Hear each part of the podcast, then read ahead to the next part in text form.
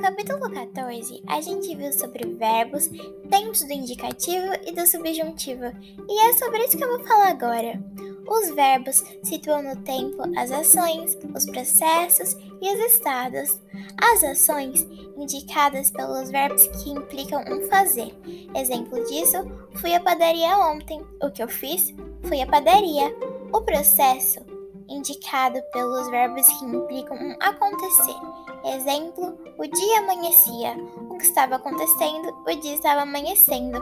O estado indica a permanência de um estado. Exemplo, nos assustamos quando vimos aquela cena. Em que estado nós ficamos assustados? Os verbos caracterizam-se por terminações que indicam tempo, pessoas, números, modos e aspecto.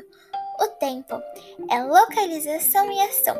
O processo ou estado em relação ao momento da fala. Exemplo: Você fez a tarefa de casa?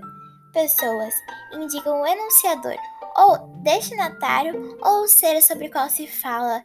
Exemplo: Entregarei a você um livro ou me entregará um livro.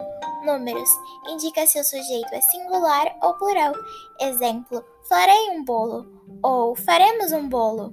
Modo indica a atitude do enunciador em relação ao fato, de certeza, dúvida, desejo, ordem ou etc.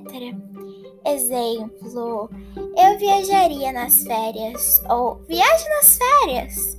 Aspecto indica o modo de ser da sua ação, momentânea, prolongada, habitual, entre outros. Um exemplo disso é eu estudo todos os dias ou eu caminhava todas as manhãs.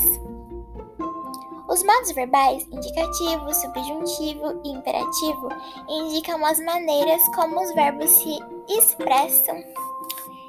Indicativo exprime fatos, certezas. Subjuntivo exprime desejos, possibilidades, dúvidas, exemplos. Talvez discurse bem esta noite. Agora um pouco sobre o modo indicativo e seus tempos.